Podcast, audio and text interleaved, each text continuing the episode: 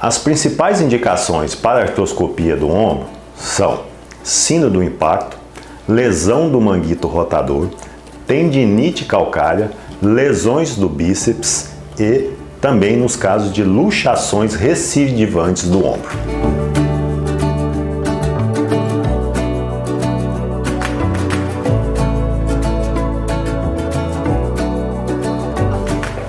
Na artroscopia do ombro, fazemos pequenos furos na região que chamamos de pertuito.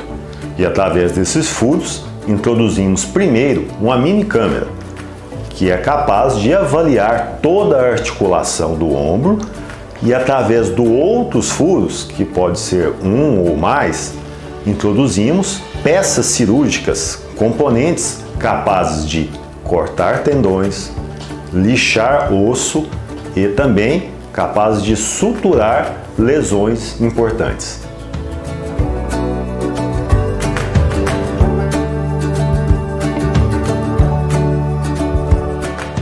Na artroscopia do ombro, você tem menores incisões, menores danos aos tecidos moles e aos ossos. É possível você ver a cavidade articular como um todo e também o paciente apresenta menos dores no pós-operatório.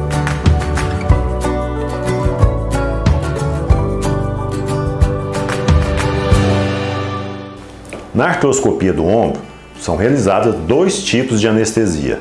Uma anestesia geral e também, junto com essa anestesia, fazemos também uma outra que é realizada na base do pescoço, que anestesia todo o ombro e o membro superior também. No pós-operatório do ombro, você provavelmente vai ter que usar uma tipóia. Se for uma lesão, nós chamamos de manguito rotador, você vai usar uma tipóia com a almofada debaixo do braço. O tempo dessa tipóia varia, depende do tipo da cirurgia e do grau da lesão, mas geralmente é de 30 a 45 dias.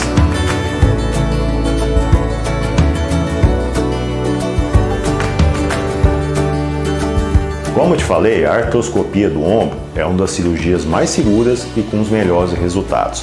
Com esse tipo de cirurgia, o que esperamos é a recuperação total do dano que você teve no ombro com a volta às suas atividades normais. Existem alguns casos, como por exemplo, lesões muito extensas, grandes do manguito rotador ou luxações recidivantes, que não temos bons resultados e nesses casos é melhor uma cirurgia aberta. Você já passou por uma artroscopia do ombro?